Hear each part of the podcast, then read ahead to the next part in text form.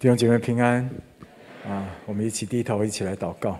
谢谢耶稣给我们那么好的敬拜，谢谢你让我们在这动荡不安的时代，你的众儿女还是可以聚集在一起，能够跟你有美好的团契，真是好的无比。主啊，我知道你喜悦我们的敬拜，而且你也喜悦跟我们在一起。愿今天你的众儿女得着你的话，得着你的爱，心里就觉得甘甜。祷告奉耶稣的名，阿门。我们要继续分享《生命记》的信息。那《生命记》是上帝哈对以色列百姓的爱的叮咛。上帝再一次的告诉他的百姓说，他非常的爱他们，他也邀请他的百姓要专一的来爱他。所以你会发现，《生命记》第一章到第四章啊，都在讲上帝是怎么样爱以色列百姓，带领他们很信实的走过旷野四十年。云柱火柱一路跟随陪伴，然后上个礼拜我们讲到第五章到第十一章，是在重塑十诫。上帝帮助第二代以色列百姓明白他的心意，要过爱神爱人的生活，并且要积极的预备自己，要进入应许之地。接下来今天我们要从第十二章之后，我们要来谈起，我们要谈什么呢？十二章之后，再讲的是十诫的施行细则，为的是将十诫母法的精神具体的把它活出来哈。所以今天我们就要从生命记第十二到第十八章，我们来谈一个题目，叫做敬拜侍奉。请问什么是敬拜？如果我们从生命记的信息主轴，哈，就是上帝再一次的告诉他的百姓，他非常爱他们，而他也邀请他的百姓专一的来爱他，来定义敬拜的话，其实什么是敬拜？敬拜就是回应上帝的邀请，尽心、尽性、尽意、尽力的爱主你的上帝。只是问题来了，到底要怎么样才叫做尽心、尽性、尽意、尽力的爱他呢？是我们今天信息的重点，有两个很非常重要的关键，我要跟大家来分享。我们要怎么样才能够尽心、尽性、尽意、尽力的来敬拜我们的主呢？两个关键，第一个关键是什么？申命记十二章到十八章告诉我们，第一个就是你要先确定你所敬拜的上帝是最好，而且是最爱我们的上帝。其实这是每一次我们要敬拜主不可少的元素哈，因为生命经一直告诉我们，上帝真的与众不同，他不仅仅是独一的上帝，而且他是最好的上帝。所以你读生命经第十二章，你就会发现，他从谈敬拜的一开始哦，他就上帝就告诉以色列百姓，我你要清除偶像，迦南人非常的败坏，偶像林立。不论高山低谷，到处都是偶像，所以生命特别强调要把偶像清干净。我们在受洗之前，我们也清偶像；我们在遇见神一位的时候，也清偶像，对吗？其实那是非常重要的动作哈。你如果不清掉，你会混淆。你会被仇敌所欺骗，所以十二章第二节那里他说：“你们要将所赶出的国民侍奉上帝的各地方，无论是在高山、在小山、在各青翠树下，都要毁坏。”第三节也要毁坏他们的祭坛，打碎他们的柱像，用火焚烧他们的木偶，砍下他们雕刻的神像，并将其名从那地方除灭。上帝为什么这么样的坚定的要？以色列百姓要这样做，很简单，是要让以色列百姓很清楚知道，他所信靠的上帝跟迦南人的上帝是截然不同的上帝，所以不要混淆。不单单十二章，上帝要以色列百姓这样做，十三章也一样。他说，如果有假先知，或是有亲友，或是有土匪强盗。有一天来强迫你要你去拜其他的上帝，你都不要听他，而且你要把他杀了。可见上帝多么看重这样的事情啊！啊，你知道为什么吗？十四章第二节，因为你很特别啦，你是圣洁的子民，你是上帝从地上的万民中特别拣选的子民，你那么重要，他当然希望你过得好。他当然希望你不会沾染污秽。你看了、哦、十诫的一开始，他不是说吗？你们不要忘记，我是耶和华。我是谁呢？我是把你们从埃及为奴之地拯救出来的上帝。所以，第第一诫，除了我以外，你不可有别的神。所以各位，你要敬拜上帝吗？你需要先确认你的上帝，他是最好而且最爱你的那一位，这样你才有办法敬拜。同意吗？我实在很难想象，如果你觉得你的上帝很坏，你要敬拜他，我看是不太可能吧。啊，所以你要清楚知道，你的上帝与众不同，他是你唯一的帮助，他是唯一能够赐福给你的上帝。如果我们在敬拜当中没有先确认这一点，那我们的敬拜就很虚，而且没有力量。我观察啊，在真理堂很多喜欢敬拜的弟兄姐妹。我发现他们都有一个特点，就是因为他们都知道上帝是最好，而且是最爱他们的上帝，所以他们就很喜欢来亲近他。昨天我就听一位很喜欢敬拜亲近主的弟兄，他就跟我分享，他每天早上很早就起来 QT 亲近上帝，之后他还有参加小组 RPG 祷告，之后每一天哦，他都有家庭祭坛，另外他。还自己跟八位弟兄姐妹组成一个为亚洲还有为全球复兴的一个祷告小组，每一个礼拜他们聚集在一起，一起敬拜祷告。你会不会很好奇啊？为什么他会那么喜欢敬拜祷告？为什么？他说，实在是因为上帝实在太真太活了。他说他在受洗之前呢、他就常常有一个诗歌在他的脑中里面出现。哎，他不知道那个是诗歌，但是他很记得那个旋律，还有记得那个歌词。那个歌词是什么呢？你们我们当中应该很多人都会唱，就是“你的话是我脚前的灯，路上的光”。你的话是我脚前的灯，是又是我路上的光。就这首诗歌，他不知道这是诗歌，他之前也没有听过，但就在他受洗前一个月，然后呢，脑中就常常浮现这一首歌。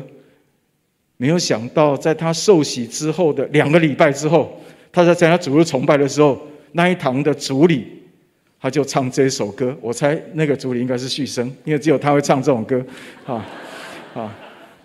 他当下就非常的震撼，原来上帝是在受洗之前就会对他说话的上帝，这让他非常有动力来亲近他。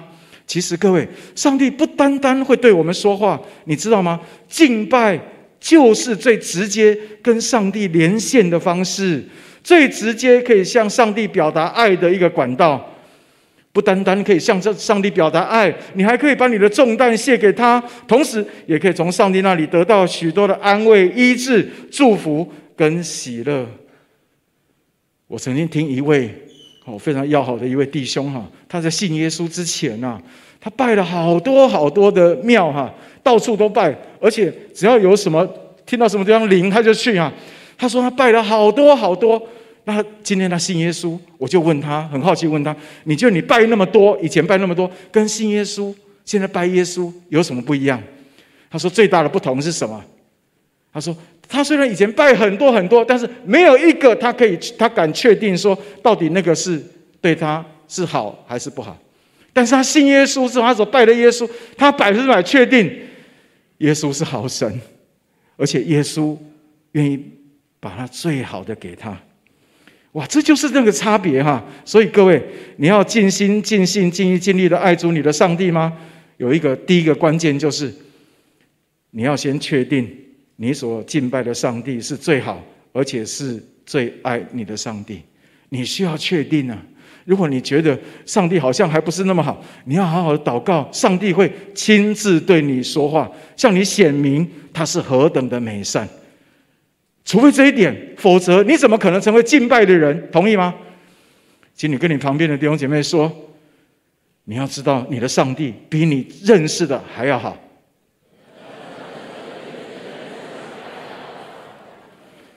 这是生命记告诉我们的第一个很重要的关键。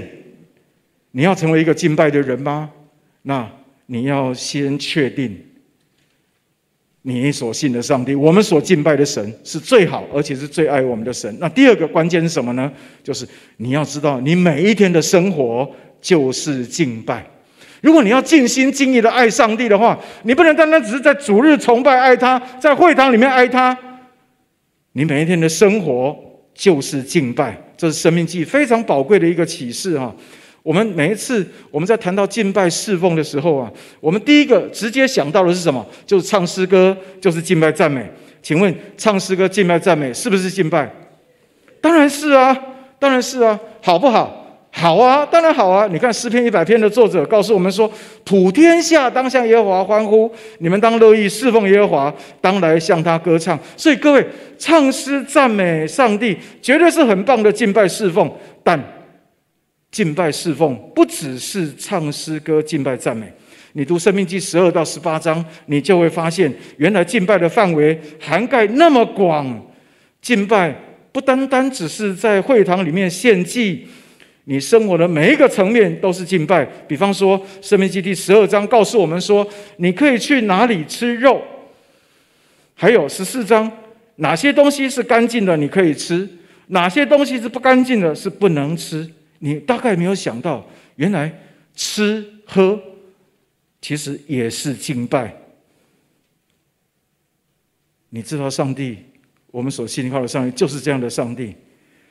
你大概没有想到，上帝竟然关心我们吃，而且还这么详细的条列出哪些东西可以吃，哪些东西不可以吃。其实，上帝本来就是这样啊，他是在大事小事上都看顾我们的主，不是吗？他是在生活当中天天与我们同在的上帝。所以，各位不要忘记，你的生活也是敬拜。当你听上帝的话，不吃不洁的东西，你为了讨上帝的喜悦。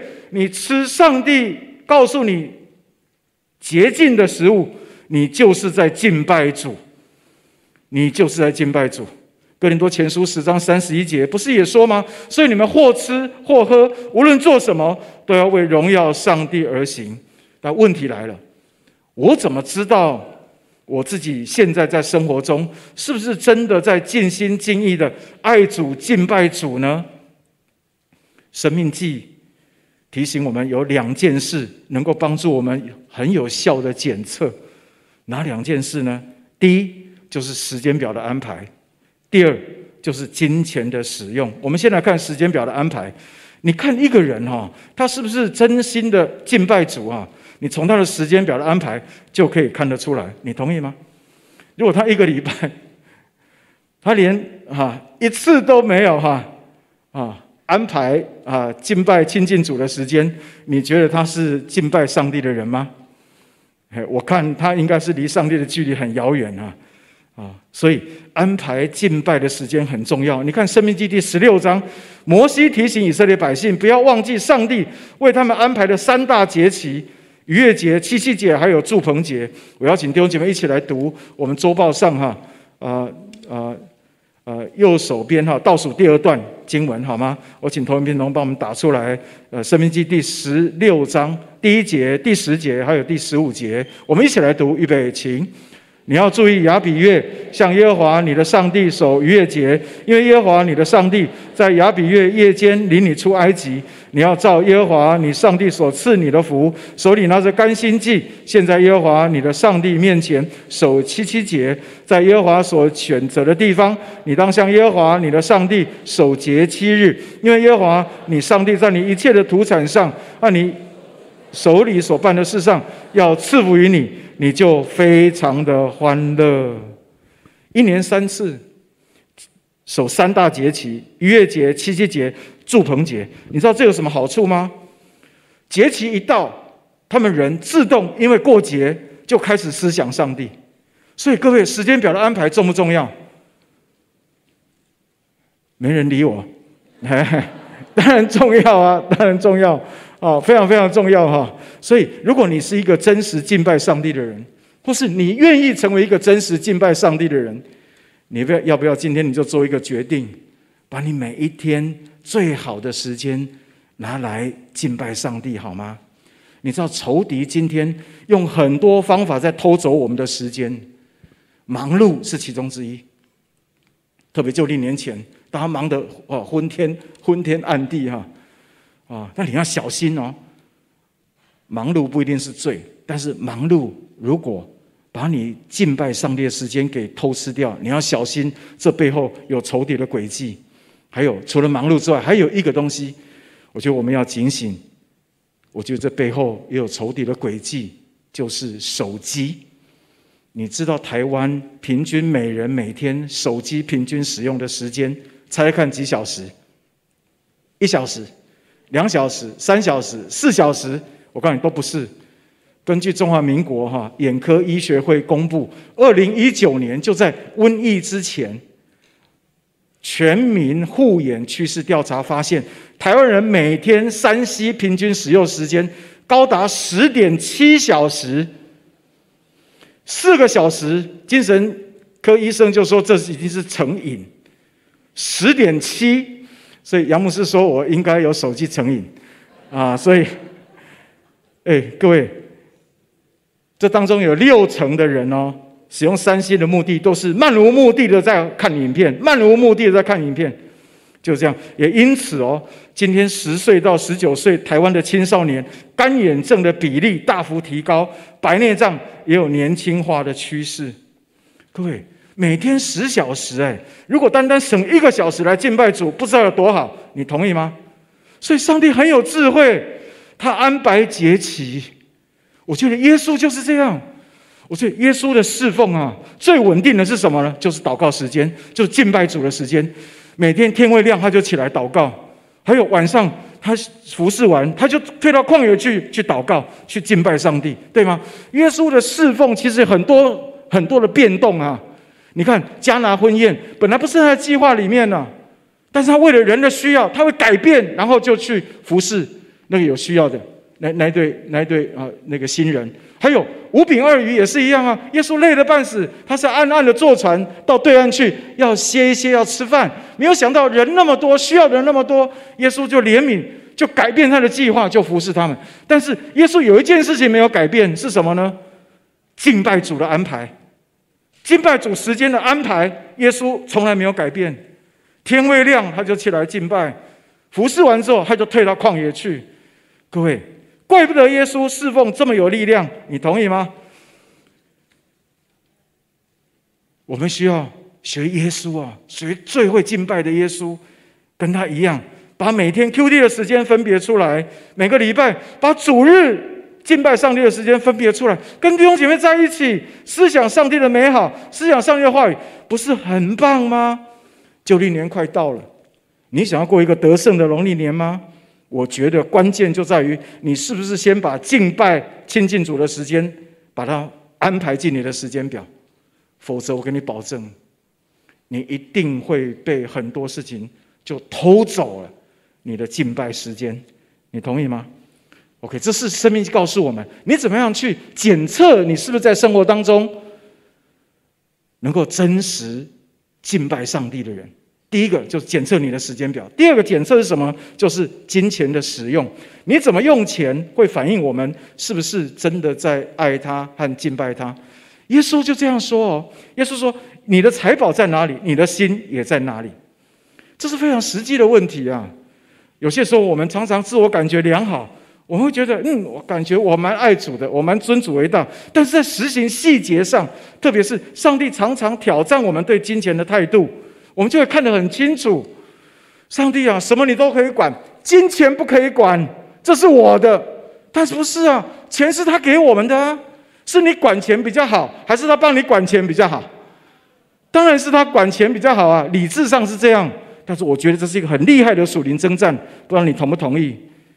啊，所以《生命记》第十二章第六节，还有十四章二十二十九节，摩西都特别提到十一奉献的重要。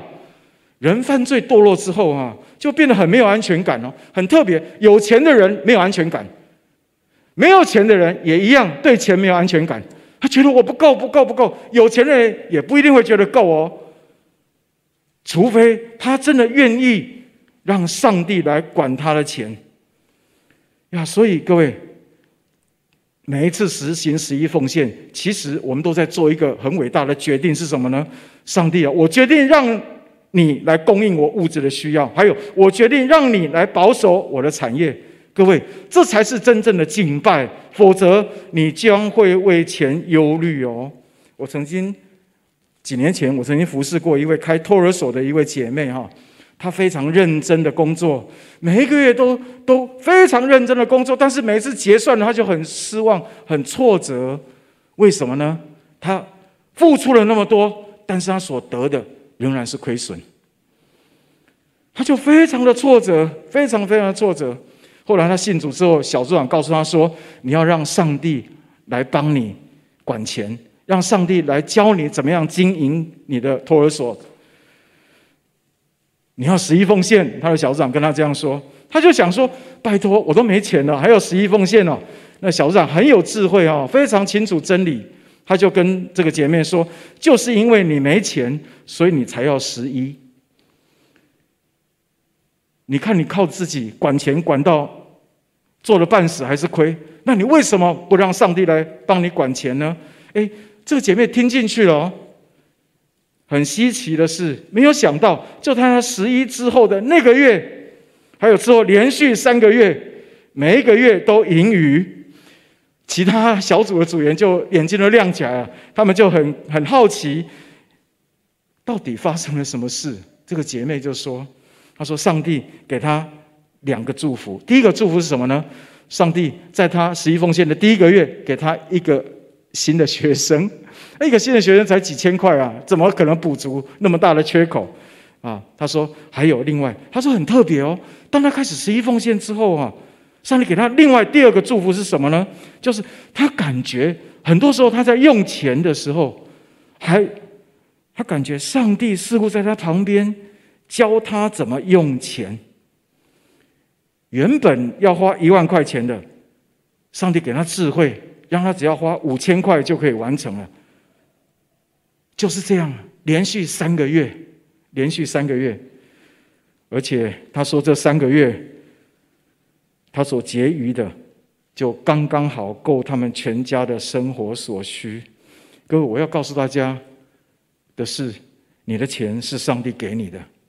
所以你在使用金钱的时候，你要敬畏他，你不要乱花钱呐、啊。那是上帝给你的，你要敬畏他，求上帝给你智慧，让上帝给你的钱能够发挥最大的效益。你同意吗？你知道真理堂还不是每一个人都十一奉献，我们只有一半的人十一奉献。换句话说，真理堂不都是敬拜上帝的人。我们需要上帝帮助我们脱离对金钱的不安全感。我们需要到上帝面前来，主啊，我们真正面对我们里面的那个不安全感。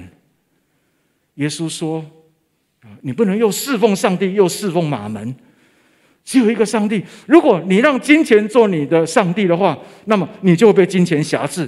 但是你可以有另外一个选择：你让上帝做你的上帝，你就有智慧，知道怎么样去管钱，而且不受金钱的辖制。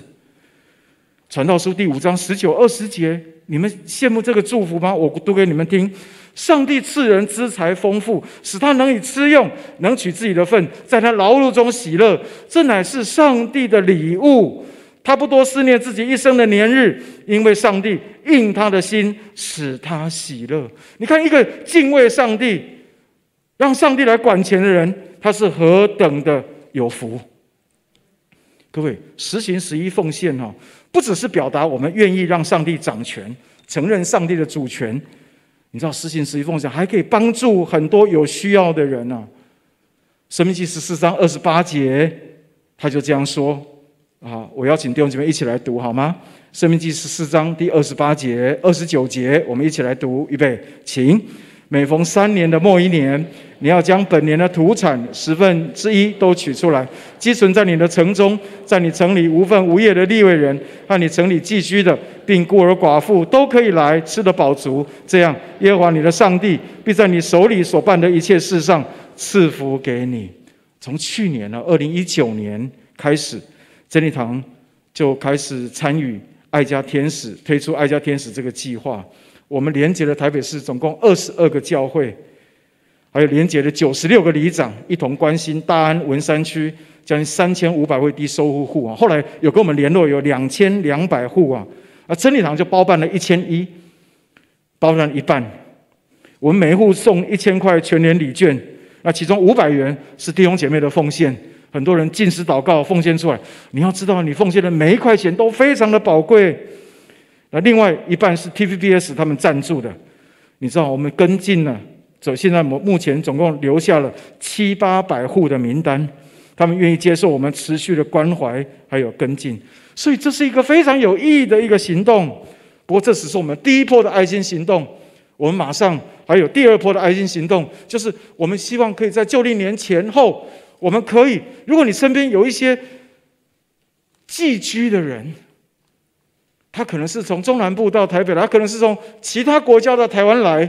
他的亲人都不在台湾，你可不可以请他吃饭？我们发起一个叫做“农历年走春”还有“寒冬围炉计划”，我们希望有很多寄居的人，很多有需要的人，他们能够因着我们的十一奉献，能够得到温暖，能够经验天父无条件的爱。上个礼拜啊，有爱家天使的同工啊，我们。教会的弟兄姐妹哈，那他们参与当中，他们在整个服侍的过程里面，他们就经历一个见证啊。啊，他说，今天在摸彩区服侍，第一台烤箱啊，是一个脚行走不方便、看起来很朴实的妇人抽到的。抽到的时候，他非常的惊讶，他一直问我：“真的吗？这是真的吗？”我们的志工就跟他说：“这当然是真的，要送给你的啊。”那这个这个这个妇人呢，她很腼腆，有点不好意思，就告诉我们的志工说：“哎呀，你知道我家里的烤箱正好坏掉，我还在想过年，假设我有钱的话，我就想去换一台新的烤箱。”我们的志工就很开心的告诉他说：“上帝送你一台全新的。”这个妇人就开心的笑了。各位，我们的爱家天使行动参与的很多的志工，很多的弟兄姐妹，他们回来都有一个感觉，就是这是一个太荣耀的一个侍奉。为什么素昧平生的陌生人就走进真理堂一楼，走进大安区我们的服务中心，然后他们头都低低的，然后他们不好，没有任何笑容。他们进来之后呢，他们就接受我们热情招。我们不是单单只是发礼券给他，我们把握机会，我们为他祝福，我们带他读满福宝，每一个人都为他祝福祷告。然后之后，杨牧师说，我们不能单单只是送礼券，如果可以的话，我们有能力，我们多给一点吧。所以同工们又很热心去买一些礼物，所以就有烤箱在里面。结果你看，bingo，这个烤箱刚好就。送给那个最需要的一个走路不方便的一个妈妈。各位，你不要小看十一奉献。当你愿意让上帝来掌管你的金钱，让上帝引导你来使用你的金钱的时候，会有很多美好的事情发生。十一奉献只是十分之一，但神要的是什么？你成为一个敬拜的人。神要的是说，孩子，请相信我，我是那位最爱你、最好的上帝。我已经为你预备最好的。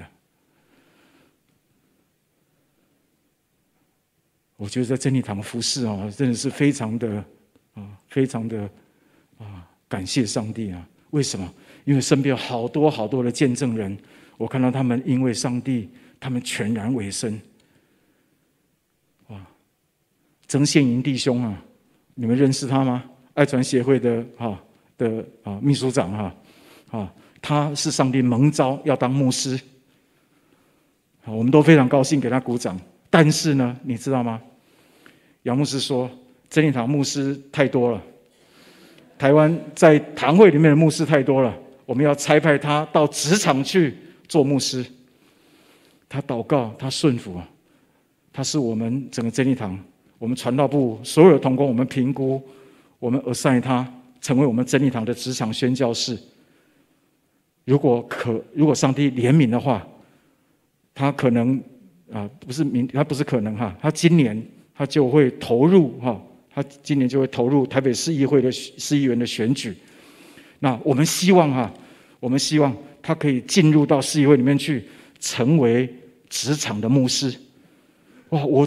非常非常的感动，非常，这叫职场宣教，知道职场宣教。他最近哈非常殷勤，他喉咙都哑了，没有人啊，没有人。我邀请他一起来支持他，好不好？至少为他祷告，好吗？那他一天到晚在做什么？他不是跑到街上去，然后就是呃那个哈动善动善，不是哈？他是一天到晚殷勤的在开帮助儿少脱离手机成瘾课。他一天到晚在邻里里面一起办如何能够推广爱之语，让爸爸妈妈彼此相爱，让爸爸妈妈爱孩子，让孩子爱爸爸妈妈，见证如云啊，见证如云啊！上个礼拜五我们有一个见证会，两百多个妈妈参爸爸妈妈参加，好多的见证啊！当中有一个有一个见证人妈妈，她就她她的孩子已经是高中生啊，高中生。他在上我们的脱离手机而少啊，脱离手机成瘾课之后回去，他妈妈就充满了盼望，充满盼望就说：“诶，诶，是要帮助孩子脱离手机成瘾，这两个关键。第一个关键就是你要限制孩子使用手机的时间，这是律法的功能。但是福音的功能是什么呢？无条件的爱。结果呢，他回去哈，他无条件的爱哈来不及用，他就先用那个律法的功能，就限制那个啊，他孩子高中女生手机成瘾课。”哇，简直世界大爆炸哈！那个，哎，啊，然后母女关系立刻结冰，然后而且破裂，然后他就很沮丧啊，他很沮丧。他他然后呢，他又再来参加手机成瘾课，参加一次啊，他懂了，他懂了，不是单单只是用律法的功能。福音的功能要跑在前面了，所以他回去，他就跟他孩子相约一对一跟孩子约会。高中女生跟一个妈妈约会，结果你知道吗？他礼拜五做见证，他的孩子高中女生哦，主动八点钟关手机，乖乖的读书。各位，我真的很希望我们真想所有弟兄姐妹都出去了，我们在这里彼此相爱。我们在这里是航空母舰，我们补给完之后，我们就应该要走出去。你同意吗？十一奉献是什么？主啊，我在这里，请裁剪我。你要成为一个敬拜主的人吗？没人理我。我们一起来祷告，好不好？求主帮助我们，为我们的时间表来祷告。农历年快到了。我知道农历年前你会忙得一塌糊涂，但请不要忘记，神给我们一个非常棒的一个智慧，会让上帝跟你的祝福那个热热线不会中断。就是你先把你的时间表敬拜主的时间表排下来。第二个非常宝贵的，把你的金钱交给主，好不好？好吗？让神使用你的金钱，发挥最大的效益。不要忘记哦，多给就比有多加给他，这是真的。我们一起来祷告，天父，我们感谢你，谢谢你与我们同在，谢谢你帮助我们，我们是一个真实敬拜你的人。愿你在我们身上掌权，主啊，我们在这里，请差遣我们。让我们的家人还没有信主的朋友，因为我们顺服，因为我们敬拜你，我们可以被你引导，以至于我们就可以在你的手中成就，被你成就很多很多的美事。主，谢谢你保护我们、看顾我们，把我们分别出来，成为你喜悦的器皿。谢谢你垂听我们在你面前的祷告，奉耶稣基督的名，阿门。